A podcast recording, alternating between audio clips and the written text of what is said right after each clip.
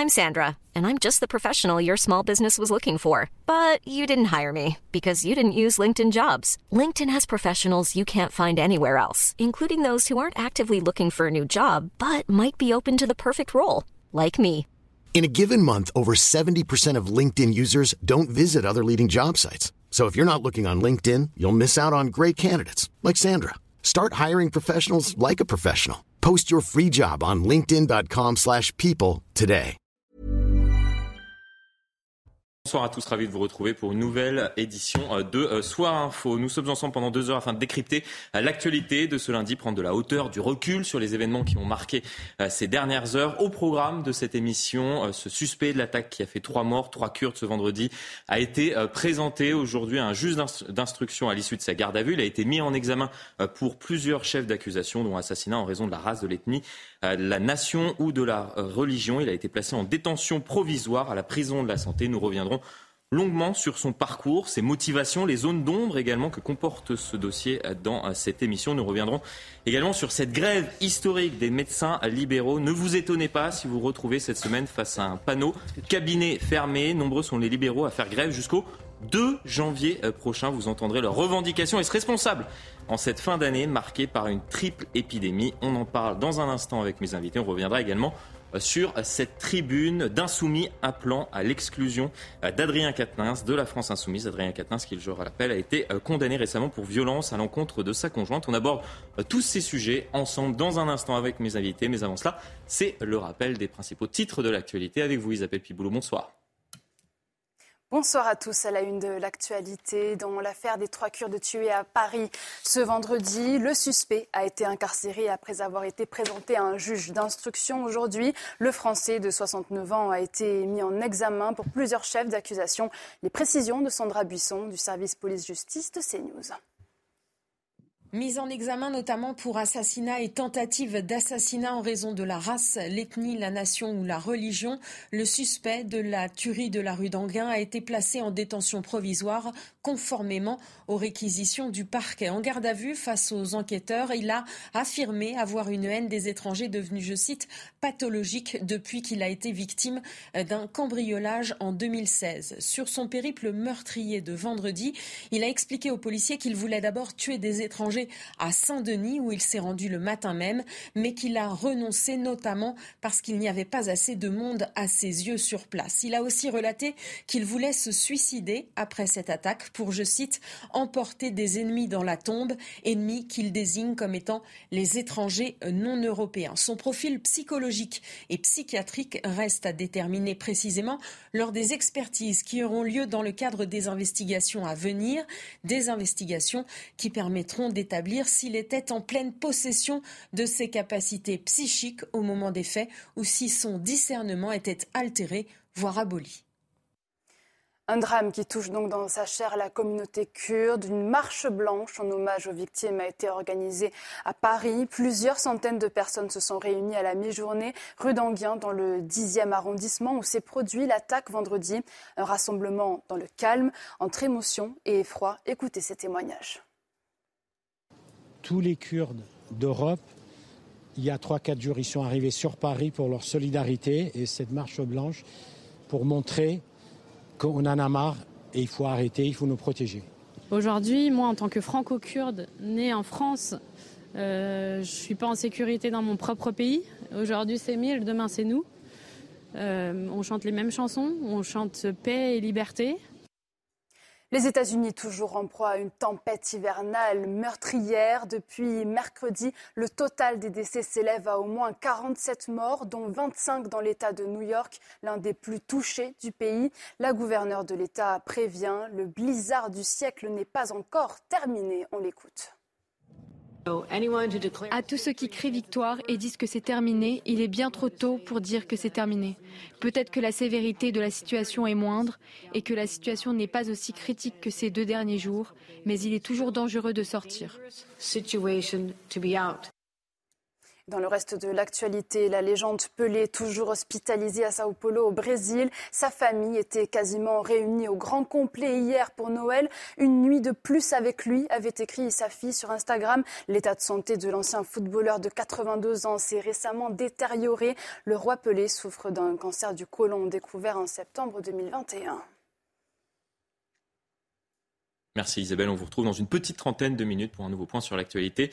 Euh, j'accueille sur ce plateau euh, Alexandre Devecchio, rédacteur en chef euh, Le Figaro, Ludovic Toro, maître UDI de Coubron, mais également médecin. On va revenir dans cette émission sur la grève, j'en parlais dans mon sommaire, des médecins libéraux en France alors que le pays confronte une, est confronté à une triple épidémie. Pierre Gentillet, avocat au barreau de Paris, bonsoir, bonsoir également à vous, et Arnaud Benedetti, qui est le quatrième invité qui compose ce, quatuor. Bonsoir à vous, rédacteur en chef de la revue euh, politique et euh, parlementaire. Avant de revenir sur, euh, sur l'attaque vendredi qui a fait trois morts, trois Kurdes. On reviendra longuement sur les motivations notamment du, du suspect qui a pu s'exprimer lors d'une audience qui s'est tenue à huis clos. Suite à cette audience, il a été mis en examen et incarcéré de façon provisoire à la prison de la santé. Avant de revenir sur, sur cette actualité, un sujet plus léger, ensemble on en parlait euh, pour, euh, pour nos téléspectateurs. Euh, juste avant, ça nous faisait rire, juste avant l'ouverture de, de, cette émission, sur la revente des cadeaux de Noël. On s'interrogeait notamment sur, sur les chiffres impressionnants. Il y a 650 000 annonces qui ont été réalisées hier, dimanche, à, à 15 heures. Je ne sais pas si vous avez été gâté autour de la table ou si vous-même vous avez revendu des, des cadeaux de Noël, non? Bah, ça vous étonne ce, ce sujet? Un, ça m'étonne pas, mais non, on va pas le dire là pour pas vexer ceux qui ont fait un cadeau. Mais dans notre vie, on a toujours su un cadeau que, voilà, il est encore dans l'armoire. Donc on a trouvé un moyen maintenant de, le revendre. Bon, on ne le dira pas, on en parle dans, un instant. On fait un rapide tour, euh, tour de table pour, euh, pour avoir euh, votre ressenti sur, sur ce petit fait, fait d'actualité. On écoute les, les Français, ce qu'ils en pensent et s'ils ont revendu, oui ou non, eux-mêmes leurs leur cadeaux. Écoute-les, on en parle dans un instant. non, non, moi je ne suis pas d'accord. Pourquoi vous n'êtes pas d'accord? Parce qu'on nous a fait plaisir. Les gens ont mis tout leur cœur pour euh, faire un cadeau, donc euh, je le garde. De revendre des cadeaux de Noël, moi je trouve ça plutôt une bonne idée. Après tout, si ça vous plaît pas, c'est une bonne idée. Alors vous pouvez le vendre la même année ou l'année d'après, mais ouais, je trouve ça plutôt sympa, moi, en fait. C'est très bien, si ça peut servir à d'autres personnes, euh, je vois pas le problème. Et vaut mieux le ça serve à quelqu'un que de le garder chez, chez soi et que ça encombre, etc. Donc ouais, je trouve ça très bien. Écoutez, moi c'est quelque chose que je ne fais pas. Ouais. Et pourquoi? Parce que je les mets dans une boîte, parce qu'il y a toujours une part, un cadeau. Un cadeau, c'est une part de l'autre. Euh, je la garde cette part-là, même si ça ne me plaît pas. C'est beau. Euh, un cadeau, c'est une, part de l'autre. Ça vous a beaucoup fait rire en tout cas, parce qu'il y, a des, y a des Français qui ne se cachent pas, oui, effectivement. C'est amusant parce que ces deux points de vue, enfin, les deux points de vue qu'on a entendus, je trouve, sont deux points de vue très tranchés et très opposés. Il y en a qui disent euh, peu importe, à vrai dire pourquoi pas, enfin presque amoral, j'irais dire, parce que moi de mon point de vue, je considère effectivement que c'est très amoral, parce que c'est pas juste l'objet, c'est aussi euh, l'intention d'offrir. Et puis évidemment le deuxième point de vue que je viens de défendre. Voilà, donc euh, mais ça m'a toujours paru assez surprenant quand même. Hein. Bah écoute, écoutez, j'ai été moi-même surpris hein. quand j'ai lu euh, l'article du euh, des, des échos qui relatait qu'il y a 7 millions de Français qui font ça chaque année. On parle de 7 millions de Français quand même. des gens l'avouent, je trouve ça, je trouve ça, je trouve ça assez incroyable. Mais, mais vous parlez de deux extrêmes, c'est deux âges d'extrêmes aussi. Oui, une jeune fille et une personne âgée hein, qui, qui se sont mmh. exprimées. Effectivement, Alexandre Devecchio.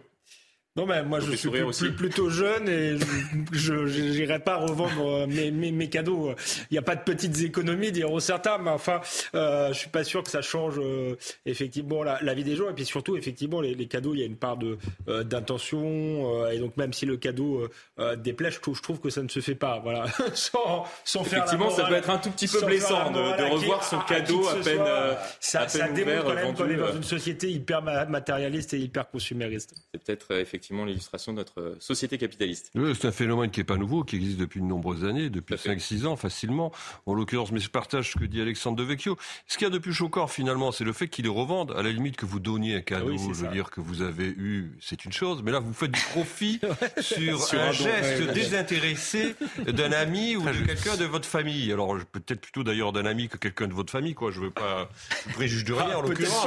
Peut-être pas, peut-être pas, effectivement. Il y a peut-être une part de volonté de diviser les Français en deux ce soir. C'est assez, surprenant, mais ça indique quelque chose sur l'esprit du temps, je trouve aussi, en effet.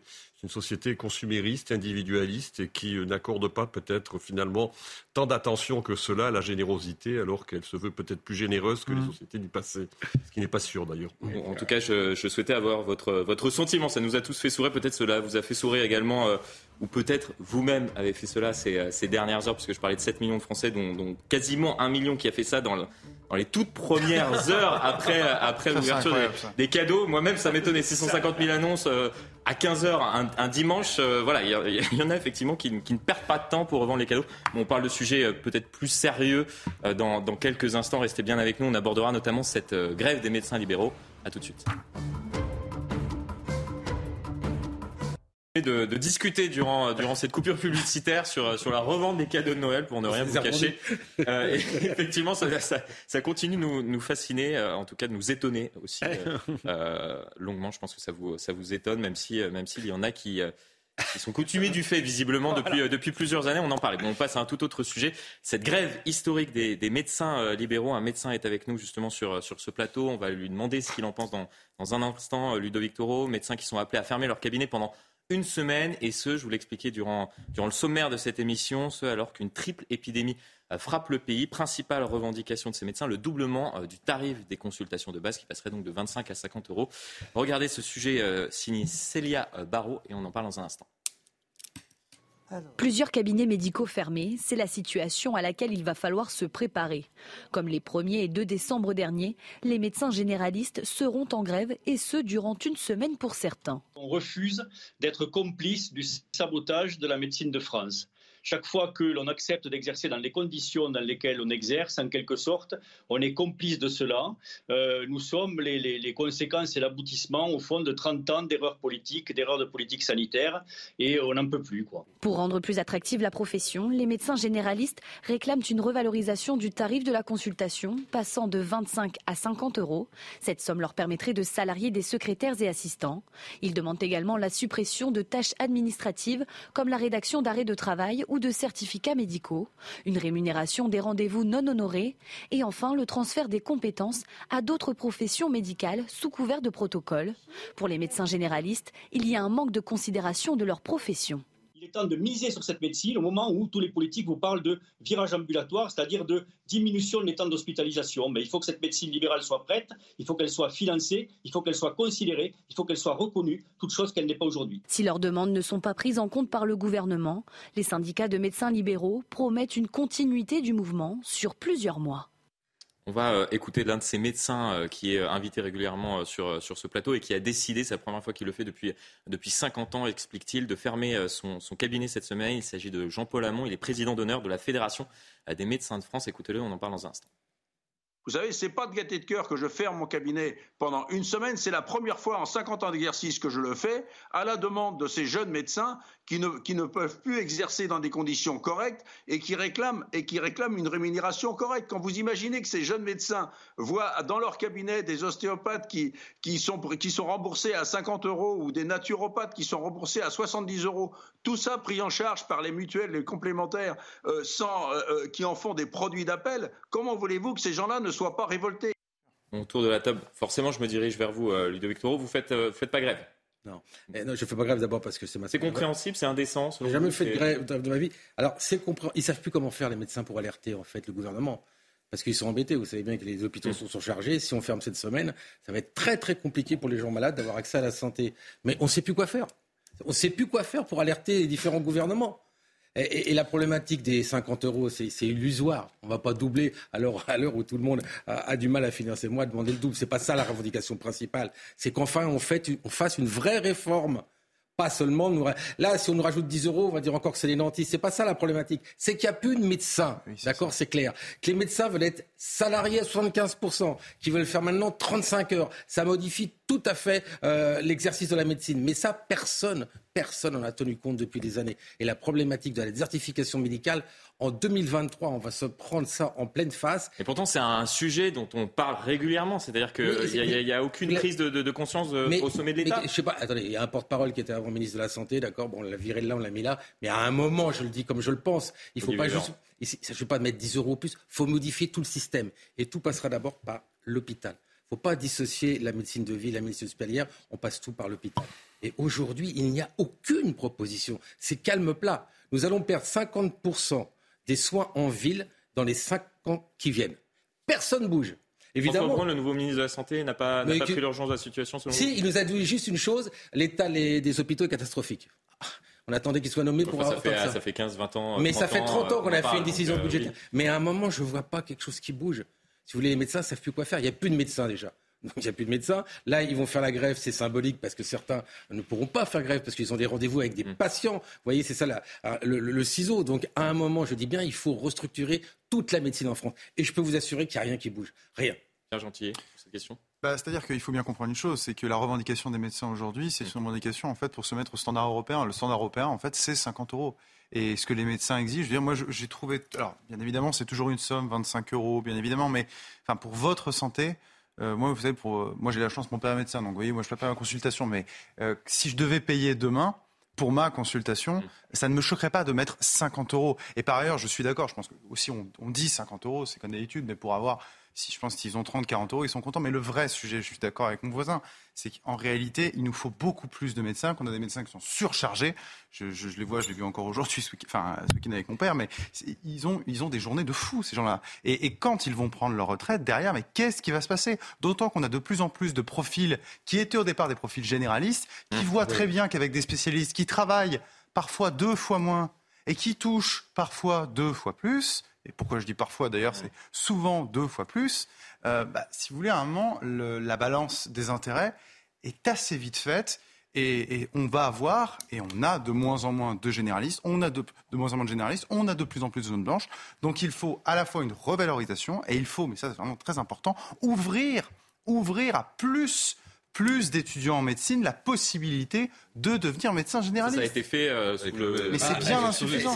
C'est bien insuffisant. Oui. C'est euh, en fait c'est plus 2000 médecins cette année. Hmm. J'ai fait le calcul, ça fait 19. Parce que c'est pas médecin, c'est médecin, dentiste, pharmacien et sage-femme. Il y aura 19. C'est cela par département en plus. C'est une blague Est-ce que c'est une blague il faudrait au moins tripler, quadrupler, mais personne bouge. Je sais pas ce qu'ils attendent. Franchement, je sais pas ce qu'ils attendent. Exactement. On a, on a l'impression, et c'est un peu le, bah, problème pour, pour, tous les sujets, c'est-à-dire qu'on a des, des, représentants de différentes professions. Là, on parle des, des, médecins qui alertent sur tel tel sujet, qui donnent parfois et, et la plupart du temps des, des, solutions, et ces solutions ne sont pas prises en compte, entre guillemets, par, par les gouvernements successifs, puisque effectivement, c'est un problème maintenant depuis 20-30 euh, ans. Ça fait 20-30 ans qu'on en parle, les déserts médicaux, le manque de ah, médecins il y a un début de solution, mais qui est inquiétant. Vous dites qu'est-ce qu'ils qu'est-ce qu'ils attendent Le début de solution, c'est les métiers en tension, parce qu'apparemment bah, ça, va, concerner la médecine. Donc on va encore faire venir euh, des étrangers qui qu'on va moins bien payer. Voilà, félicitations. C'est comme ça qu'on commence à, à, redresser le pays et à, à recréer de, de, de l'emploi. Donc euh, une raison de plus pour s'opposer euh, à cette loi, qui est une loi de régularisation euh, et d'appel d'air. Faut appeler les choses comme elles sont, et qui n'est pas une loi de limitation de, euh, de l'immigration. Parenthèse euh, euh, refermée sur, sur cette question-là. Je pense qu'effectivement, il y a, y, a, y a, une crise du sens. Euh, pour, pour les médecins, au-delà du mmh. fait qu'ils euh, gagnent mal leur vie, en fait, faut, pour faire des horaires fous, avoir un cabinet, ce sont mmh. des frais également. Au-delà de ça, je pense qu'il y, y, a un problème de sens et effectivement, tout est à reconstruire en partant de l'hôpital. maintenant, est-ce qu'il fallait en passer par une revendication purement, je dirais, salariale, même si ce sont des libéraux? Et d'ailleurs, le fait que des indépendants comme ça se mettent en grève, ça devrait alerter parce qu'ils ne se mettent par principe historique. Jamais, jamais en grève. Alors, je suis pas sûr que la revendication purement salariale soit la bonne, mais je pense qu'il y a, il y a, il y a, des marges de négociation. On sait qu'il y a non seulement manque de médecins de manière générale, mais il y a des déserts euh, euh, médicaux, peut-être dans certains endroits du territoire, euh, bah, payer plus les médecins, avoir des tarifs différents, euh, se demander pourquoi les spécialistes touchent plus et pas les médecins, les médecins de, de ville. Donc il y, a, il y, a, des choses, je crois, à, à remettre à, à remettre remettre à plat. Je ne sais pas s'il faut doubler effectivement le prix de la consultation, mais il y a, un chantier majeur à faire parce que c'est un symptôme de plus de la popularisation du pays, que, que, dans un grand pays européen, on ne puisse plus se faire soigner.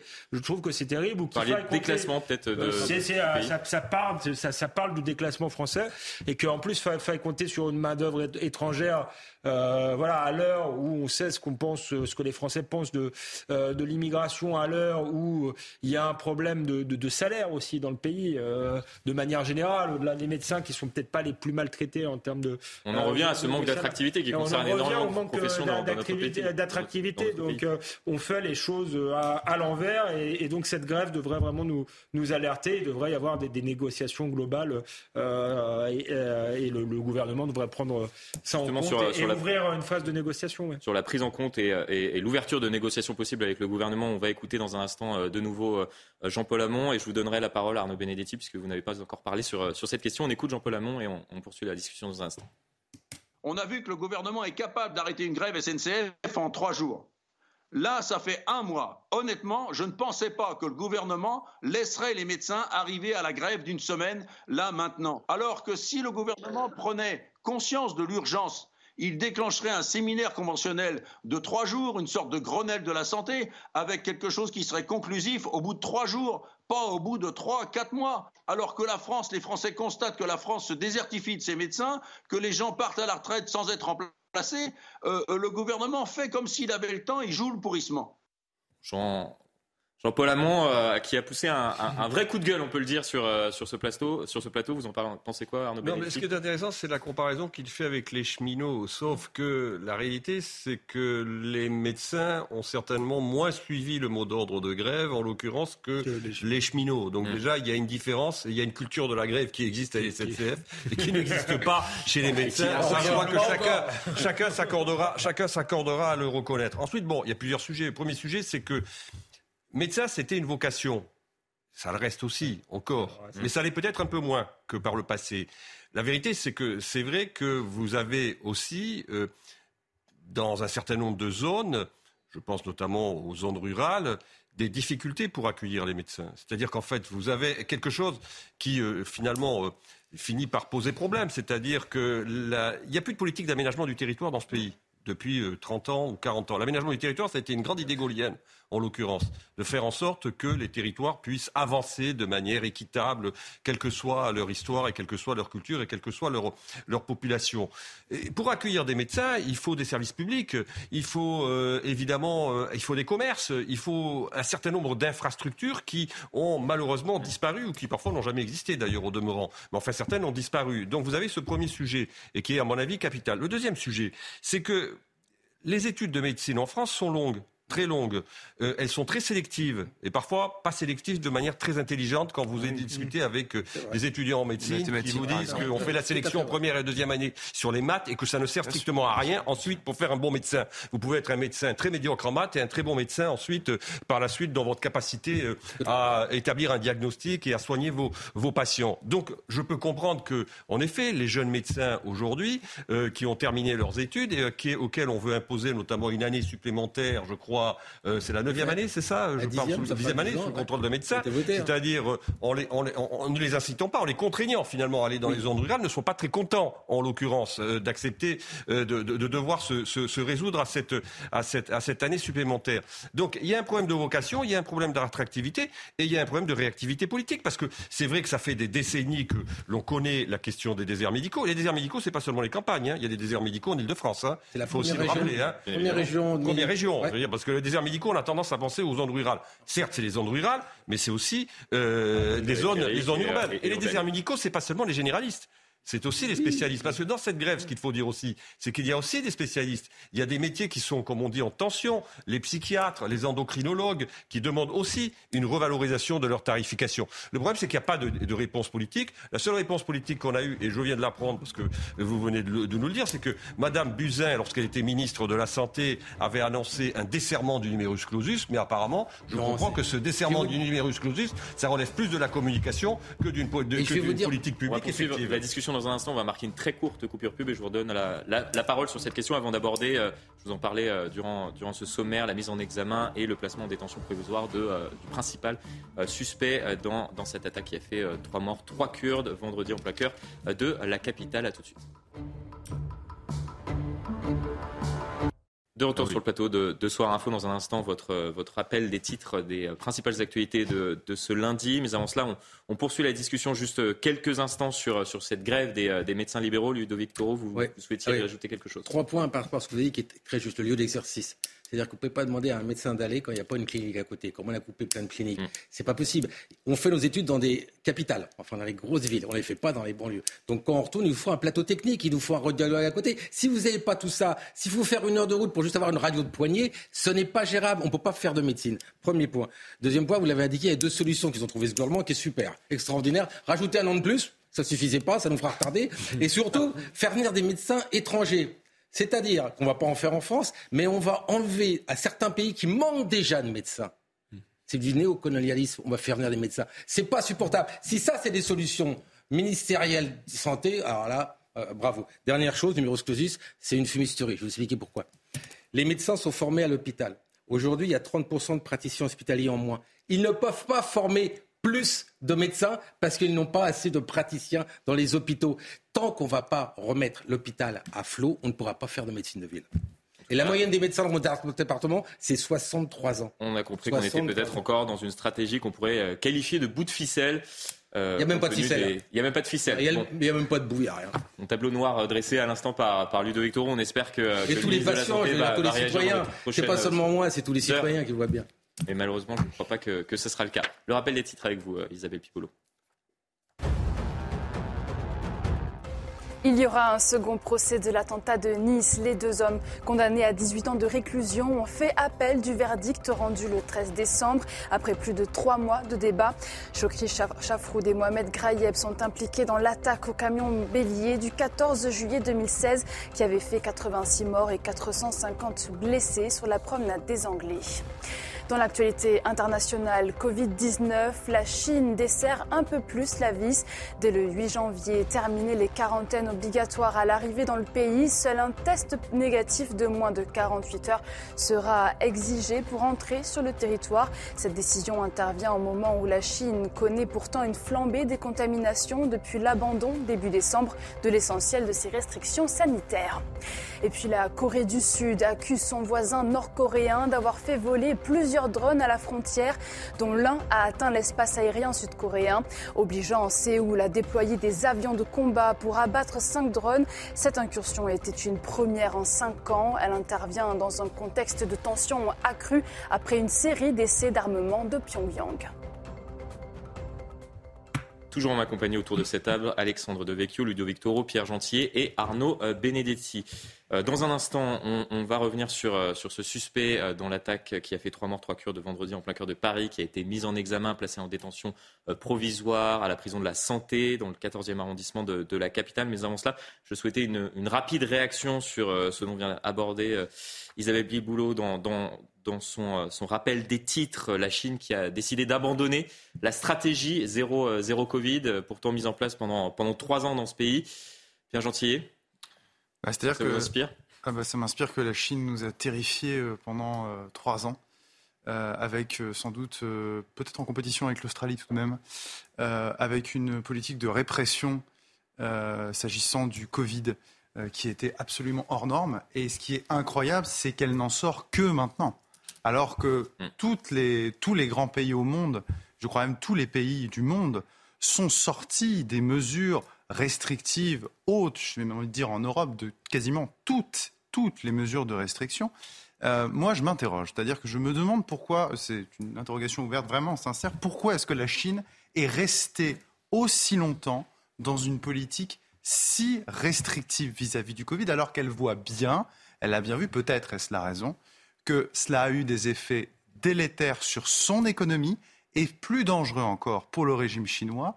Cela suscité un certain nombre de contestations, des manifestations, des heurts, des violences. D'ailleurs, peut-être, peut-être est-ce pour cela, finalement, que la Chine a décidé de faire marche arrière. Euh, non, c'est une interrogation euh, intéressante. Certains se sont demandé si c'était un test grandeur nature pour tester le, jusqu'où ils pouvaient aller dans leur, dans leur politique totalitaire, parce qu'il faut, faut, faut, employer les bons mots avec la Chine. Mais ce qui, moi, euh, m'inquiète, ou ce dont on devrait être euh, attentif, c'est qu'on a quand même copié ce pays, ce régime totalitaire pendant euh, un certain temps. heureusement, on n'a pas été jusqu'au bout. Aussi parce qu'on avait peut-être peur par rapport à, oui, mais des informations qu'on n'avait pas au début. La peur n'est pas toujours bonne conseillère et on nous a quand même présenté au début de la crise du Covid la Chine comme un modèle. Vrai. Je vous le rappelle, on nous disait qu'est-ce qu'ils sont efficaces. en disant si vous êtes méchant, vous aurez comme la Chine. Hein. Je l'ai vu sur ce plateau. Comme la Chine. Et deuxièmement, ça montre justement que les politiques de confinement, euh, on a été obligé de le faire. Je vais vous dire pourquoi. Parce qu'on a un système de santé, on le disait, euh, qui est au bord de l'implosion. Donc les confinements ont permis de d'éviter l'embolie euh, totale. Mais à part ça, je pense que je, je que c'était pas un bon système et on le voit là parce que pourquoi la Chine n'arrive pas à en sortir d'un point de vue sanitaire? Euh, Parce que le virus n'a pas circulé. De, de, toute façon, la politique zéro Covid, ça stoppe la circulation du virus, mais à partir du moment où les gens ressortent, l'épidémie reprend. Et en réalité, je et on craint une explosion des cas, des morts, des cas, etc. Et en réalité, ça nous fait même réfléchir parce que la version officielle, c'est qu'on est sorti grâce au vaccin. Je suis moi-même vacciné, je suis pas contre la, la vaccination, mais j'observe quand même qu'il y a d'autres pays euh, qui euh, soit n'ont pas été vaccinés, comme le Brésil, euh, qui s'en sont sortis quand même. La Chine, pour le coup, a été vaccinée, mais ne s'en sort pas parce qu'elle est dans une stratégie zéro Covid. Donc je pense tout de même que si on s'en est sorti, c'est qu'il y a une forme d'immunité collective, que le virus est devenu moins euh, virulent. Parce qu'on l'a laissé circuler. Et, donc il fallait qu'il circule. donc voilà, ça nous apprend un certain nombre de choses et ça remet en cause pas mal d'idées reçues sur la manière dont a été gérée cette épidémie, y compris chez nous. Et on espère qu'on tiendra compte de ces euh, différents enseignements si nous sommes confrontés encore peut-être un dernier mot. Oui, oui. alors, un, ils sont trompés de façon santé publique, c'est clair. Deux, vous avez raison, on ne bloque pas un virus. Surtout celui-là n'est pas saisonnier en fait, il tape tout le temps. Et dernière chose, attention, ils ont eu un vaccin, ils ont eu deux vaccins de Sinovac, et Sinopharm, qui sont, ils sont nettement peu efficaces par rapport à Pfizer. On est dix fois moins de production d'anticorps. Ah bah oui, ça joue aussi. Quand vous avez un vaccin qui est dix fois moins, voilà. Maintenant, et certaines euh, personnalités politiques que je ne citerai peut-être pas sur euh, Mm. sur ce plateau dans, dans ce pays qui, qui, disait et qui vantait ce, ce, vaccin chinois il y a un an. Ah bah là, les résultats, on en parlera peut-être.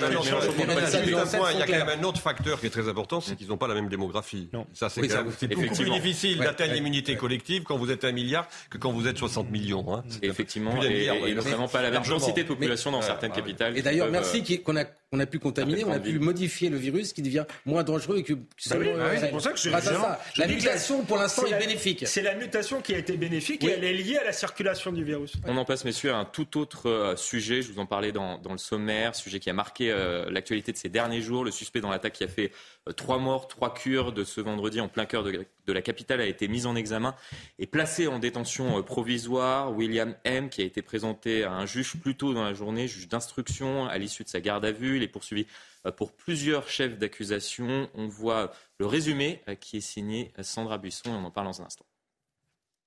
Mise en examen notamment pour assassinat et tentative d'assassinat en raison de la race, l'ethnie, la nation ou la religion, le suspect de la tuerie de la rue d'Anguin a été placé en détention provisoire conformément aux réquisitions du parquet. En garde à vue face aux enquêteurs, il a affirmé avoir une haine des étrangers devenue, je cite, pathologique depuis qu'il a été victime d'un cambriolage en 2016. Sur son périple meurtrier de vendredi, il a expliqué aux policiers qu'il voulait d'abord tuer des étrangers à Saint-Denis où il s'est rendu le matin même, mais qu'il a renoncé notamment parce qu'il n'y avait pas assez de monde à ses yeux sur place. Il a aussi relaté qu'il voulait se suicider après cette attaque pour, je cite, emporter des ennemis dans la tombe, ennemis qu'il désigne comme étant les étrangers non européens. Son profil psychologique et psychiatrique reste à déterminer précisément lors des expertises qui auront lieu dans le cadre des investigations à venir, des investigations qui permettront d'établir établir s'il était en pleine possession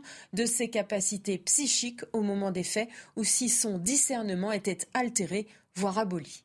On a compris euh, grâce à Sandra Buisson de la rédaction de CNews que euh, l'enquête ne fait que débuter, notamment concernant le profil psychologique euh, du tueur, mais en tout cas ce que dit cet individu, ce qu'il a dit lors de cette audience qui, a été, qui s'est tenue à huis clos aujourd'hui, laisse songeur. Il est allé en Seine-Saint-Denis, il retourne chez ses parents et puis il se rend devant ce centre culturel kurde. C'est vrai qu'il y a de nombreuses zones d'ombre dans, dans ce dossier. Ouais, moi, je, je, plains mes collègues psychiatres qui vont avoir à dire si oui ou non il était maître. Moi, ce que je dis une chose, c'est qu'on voit son parcours euh, ce vendredi. Ah, mais quand on voit son parcours psychologique, quand son parent, son père lui-même, qui est complètement fou, on sent bien qu'il y a un passé. Mais il a quand même attaqué avec un sabre. Moi, ma problématique, c'est. Il y a un an, effectivement. C'est qu'il n'a pas été jugé. Moi, ça me pose vraiment un problème. Il avait un an pour être jugé, il n'a pas été jugé. On pourrait dire ce qu'on veut, mais Dupont-Moretti, dans son allocution, a été un peu léger en parlant de politique politicienne. C'est pas du tout ça. C'est un échec de notre politique parce que cette personne aurait dû être jugée et 15 jours après qu'on le libère, de, obligé, c'est la loi, bah, il tue trois personnes. Ça, il a été libéré le, 12 décembre euh, dernier, effectivement. Il avait lacéré des tentes, agressé des migrants. Vous y avez fait référence au sable dans un campement parisien. C'était en décembre 2021, des faits pour lesquels il avait été mis en examen, placé en détention provisoire pendant un an. Il a été libéré le 12 décembre. Et donc, il, réitère euh, à l'encontre de ces, de ces Kurdes, trois Kurdes qui, qui ont été euh, tué en plein cœur de, Paris. C'était euh, vendredi Arnaud Benedetti sur, sur le profil bah, psychologique. D'abord, il faut, être, il faut être toujours très prudent parce que pour l'instant, on est au début de l'enquête et il y a encore beaucoup de questions. il y a beaucoup plus de questions que l'on a de réponses. On a quand même une réponse. Il faut être très prudent, mais on voit on de a une réponse. On a une réponse. On, a quand même parler aussi. Euh, on a une réponse. Clairement, on a une réponse. C'est qu'en tout cas, il y a un mobile raciste manifestement dans l'acte. Hum. Ça, c'est clairement. Il le revendique lui-même. Donc là-dessus, Ensuite, si vous voulez, il a un profil psychologique tel que il peut être l'objet, alors même si pour l'instant ça semble être écarté euh, par euh, la justice et par l'enquête, mais ça l'est pas en tout cas par les Kurdes, c'est-à-dire qu'il a le profil psychologique type euh, de la personne qui est totalement instrumentalisable pour des opérations de barbouzerie qui sont en général assez bien connues. Hein. C'est pas la première fois qu'on a des gens qui sont déséquilibrés, qui sont utilisés pour mener des actes de ce type. Maintenant, là aussi, il faut être extrêmement prudent parce que pour l'instant, on n'a pas le début, j'allais dire, j'allais dire d'un élément matériel qui viendrait attester euh, cette thèse, si ce n'est quand même la suspicion des Kurdes qui ont l'habitude d'être malheureusement pour eux l'objet et la cible d'un certain nombre euh, d'actions de ce, de ce type.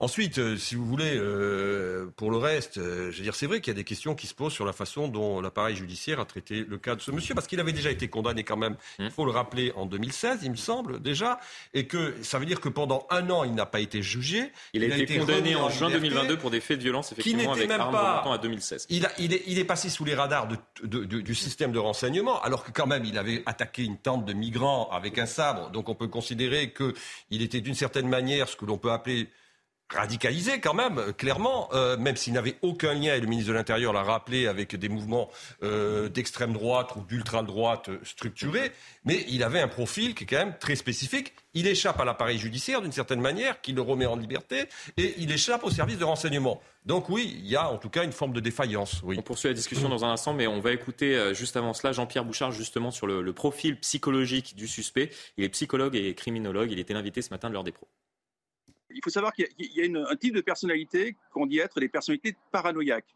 Ce sont des gens qui, en général, sont très vindicatifs, se sentent persécutés ou avoir subi des préjudices, euh, et leur type de personnalité va faire en sorte qu'ils vont être vindicatifs, vouloir régler des comptes, et très souvent, euh, ils savent que ça aura des conséquences importantes, que leur vie est plus ou moins gâchée euh, à cause de ça, selon eux, et envisagent de se suicider au terme de ces règlements de compte qui peuvent prendre plus ou moins longtemps et avec des modes opératoires extrêmement anciens.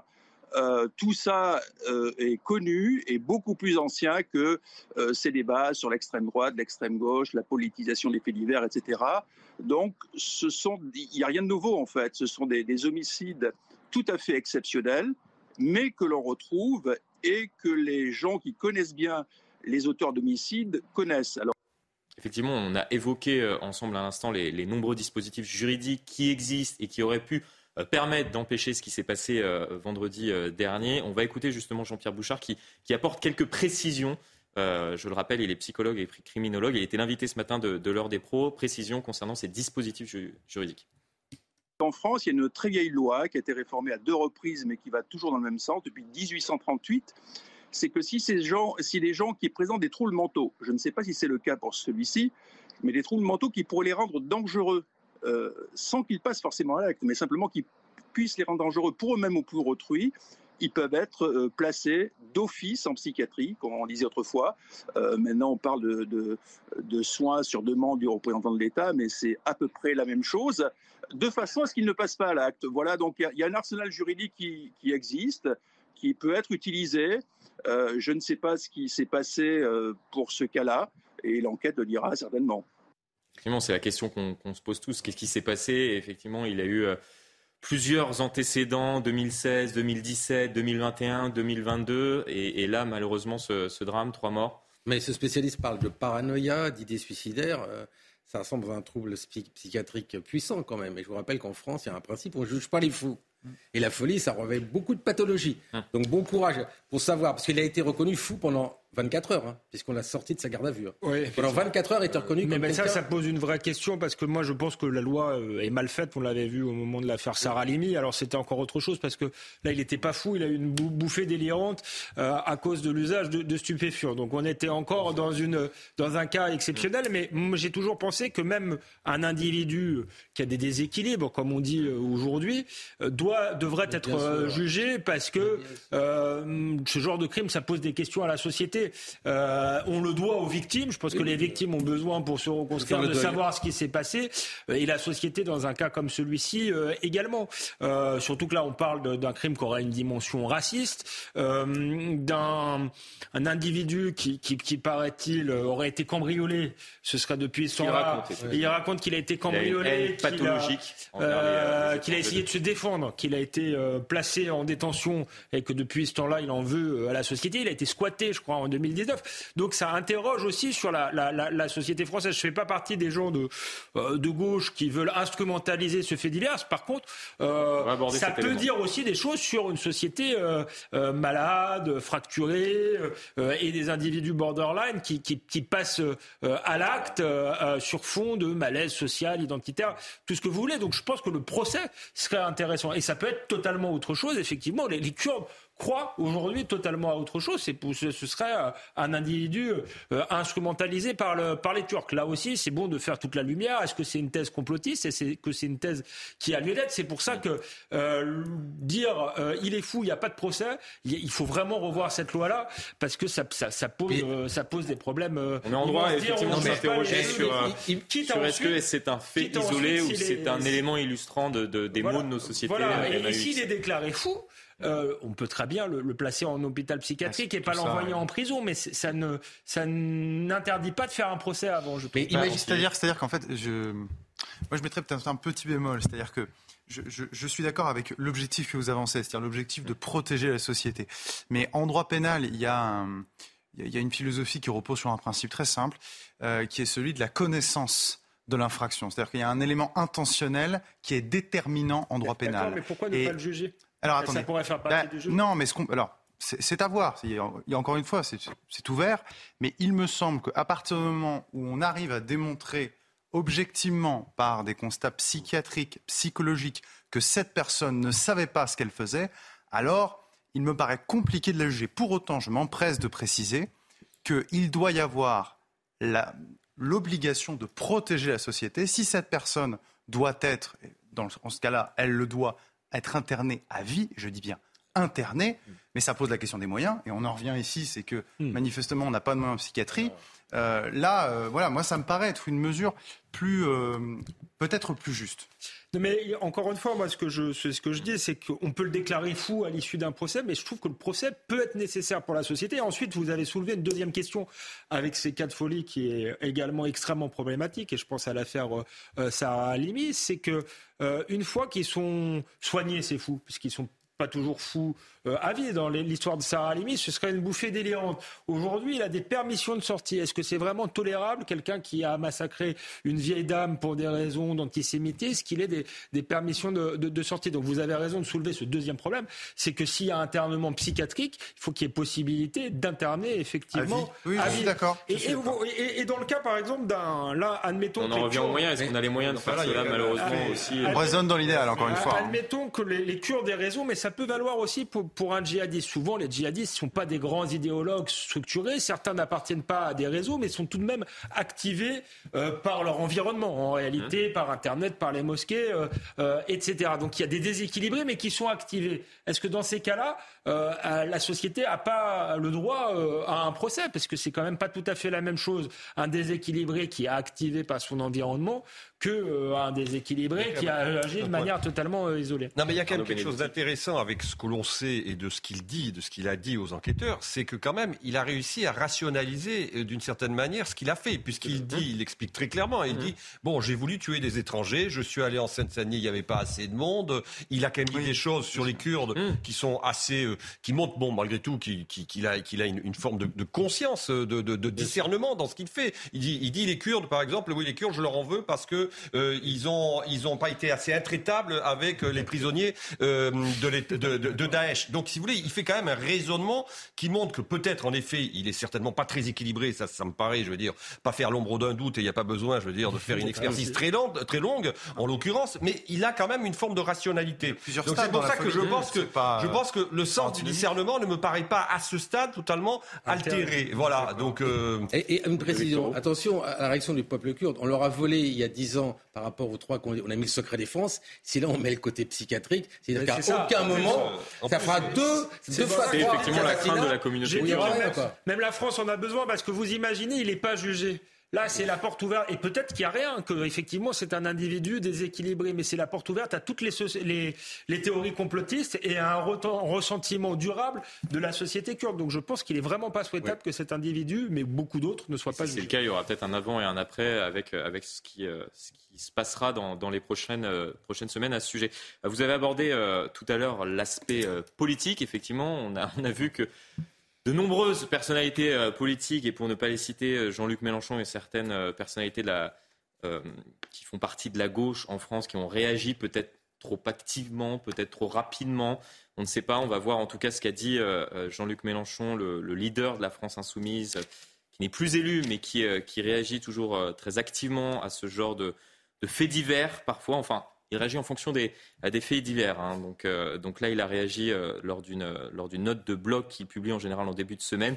Vous le voyez, l'affaire de l'assassinat des Kurdes le 23 décembre n'est pas un fait divers, ce n'est pas sinon ce n'est pas plus le problème de la seule communauté kurde, c'est un fait hein. politique grave de sécurité intérieure, extérieure. Nous ne croyons pas euh, que l'assassin, alors je ne sais pas qui est ce nous, se soit rendu par hasard au lieu et à l'heure d'une réunion des femmes kurdes pour préparer la commémoration de l'assassinat il y a 10 ans des trois dirigeants kurdes. Évidemment, on ne peut rien envisager sans penser à la Turquie. Conclusion hâtive Non, mais c'est alors c'est une conclusion récupération politique. Non, mais évidemment. Mais c'est alors permettez-moi de vous le dire. De toutes les récupérations politiques que j'ai vues, c'est c'est peut-être la moins pire.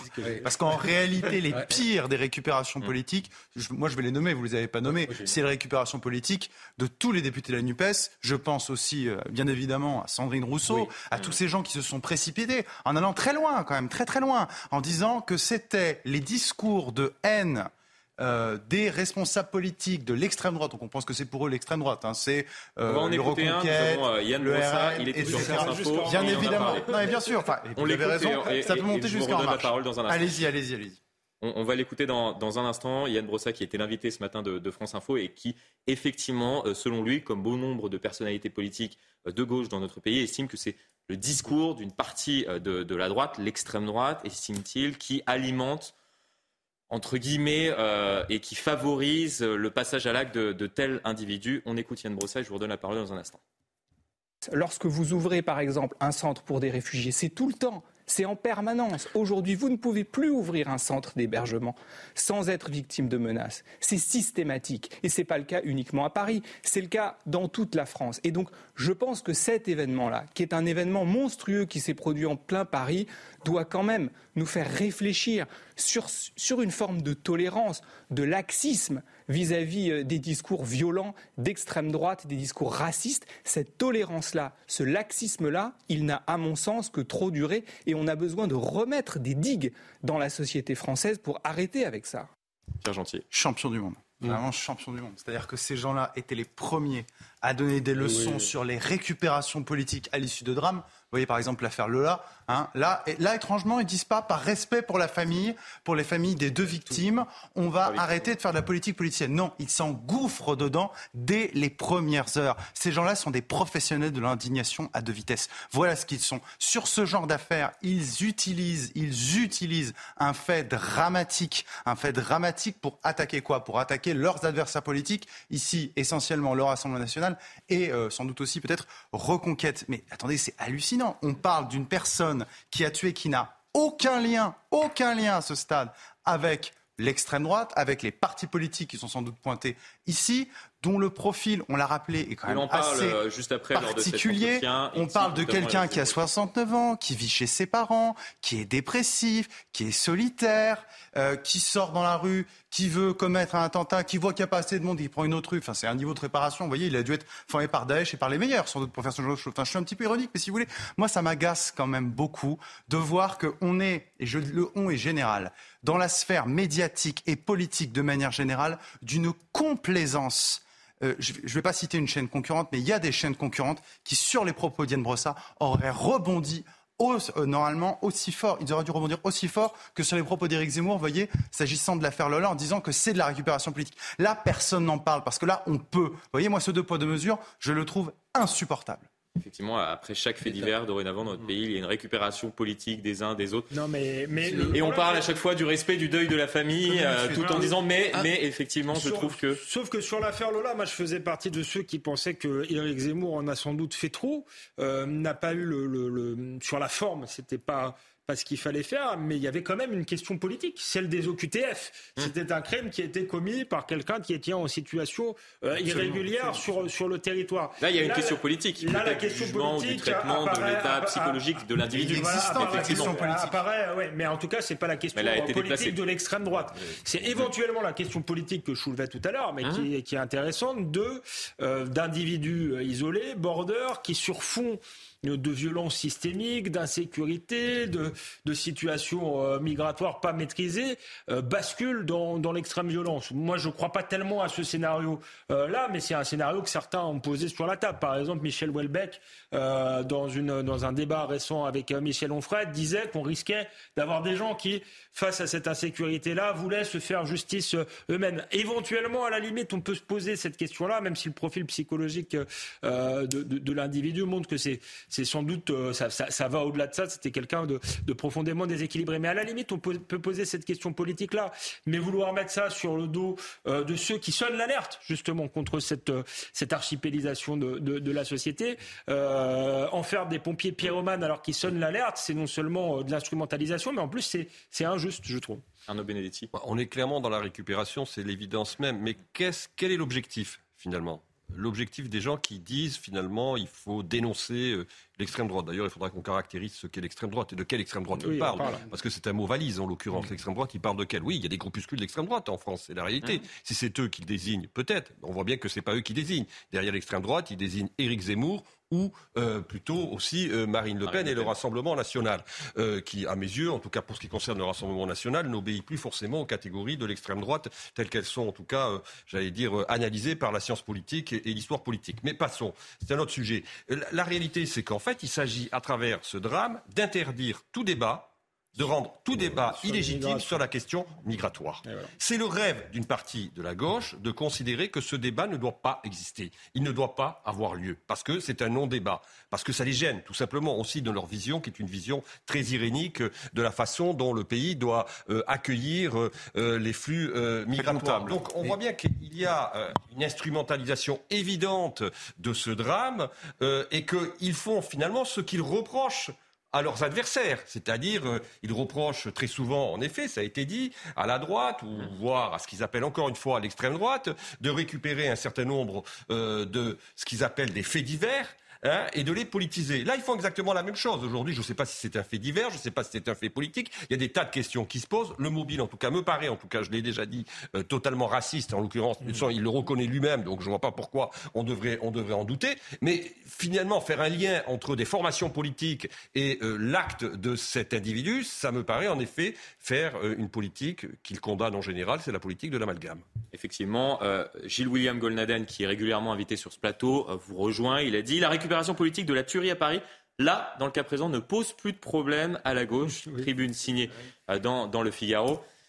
Effectivement, il, dénonçait cela sur l'affaire Lola, et vous l'avez très bien résumé euh, tout à l'heure, il y a quelques semaines à peine, et ils sont en train de faire la, même chose avec, euh, avec ce qui s'est passé malheureusement il y a, il y a trois jours C'est des vrais, des vrais pyromanes, ils ne respectent pas la mort, mais surtout, vous avez oublié une personne aussi qui l'a dit, c'était Anne Hidalgo. Hein. C'est-à-dire que moi, je regardais toute la télé, il y avait Hidalgo, il y avait Madame Rousseau qui sortait, l'extrême droite. Mais de où, de quand Pour énerver qui? Ça sert à quoi? Vous êtes des menteurs, des manipulateurs. Parlez quand vous savez, vous êtes des responsables politiques. Vous êtes là pour faire la paix, pas pour attiser la guerre. Bah, excusez-moi, vos mots d'abord, faites des excuses parce qu'on se rend compte que c'est pas ça. Voilà, à un moment, nos responsables politiques ont quand même une responsabilité dans la violence de ce pays. Vous avez une flûte à bec, ce n'est pas non, pour c'est pas pour vous. C'est si, pour plus tard. C'est quand quelqu'un vraiment dit trop de Je tiens à le souligner pour, euh, pour les téléspectateurs, puisque non, mais je m'apercevoir de, de cela, effectivement, on la voit pas Mais quand vraiment j'entends trop de bêtises d'ineptie, je sors ma flûte, je leur dis, bon, on arrête le pipeau, d'accord, ça suffit. et là, voilà, je ne peux même pas parler de On parle de récupération et malheureusement, l'ensemble de ces faits divers et, ces amalgames qui sont faits sur. Euh, sur Jean-Luc Mélenchon, je trouve que finalement, c'est bah celui qui récupère le moins oui, c'est le dernier. cette affaire. c'est peut-être le plus intelligemment. Il le fait en tout cas. Bon, il dit il y a une piste, à, il y a une piste à regarder, c'est la piste turque. Ça a marqué et il n'est pas fondamentalement dans la récupération. Parce que c'est quelqu'un qui s'intéresse beaucoup aux affaires internationales et c'est vrai qu'il y a un contexte euh, euh, géopolitique autour de, des Kurdes en réalité. Et d'ailleurs, on les a et c'est pour ça qu'ils sont en partie en colère contre nous. Et ça justifie pas la casse qu'il y a eu à Paris, euh, mais, mais, on les a un peu abandonnés. Ils ont été en première ligne dans la lutte contre euh, l'islamisme et se font euh, gentiment massacrer, j'allais dire, euh, par, par Erdogan. Donc il y a, y, a, y a, quand même cette question-là géopolitique qui entoure cette affaire. Maintenant, il n'y a aucun élément pour en tirer des conclusions, des conclusions. On poursuit la discussion dans un instant, mais avant cela, c'est l'heure de votre rappel des principales actualités de ce lundi. Les médecins libéraux en grève dès aujourd'hui et jusqu'au 2 janvier. Malgré la triple épidémie Covid, bronchiolite, grippe, le collectif Médecins pour demain n'a pas renoncé au mouvement. Il réclame notamment un doublement du tarif des consultations de base, soit un passage de 25 à 50 euros et une amélioration de leurs conditions d'exercice. L'ambassadeur de France en Turquie, convoqué au ministère turc des Affaires étrangères, Ankara proteste contre une propagande anti-Turquie en France depuis la mort de trois Kurdes vendredi. Le gouvernement turc reproche à Paris d'avoir laissé des partisans du PKK manifester, certains individus évoquant des liens entre la Turquie et le suspect français. Le PKK étant considéré comme une organisation terroriste par Ankara et l'Union européenne.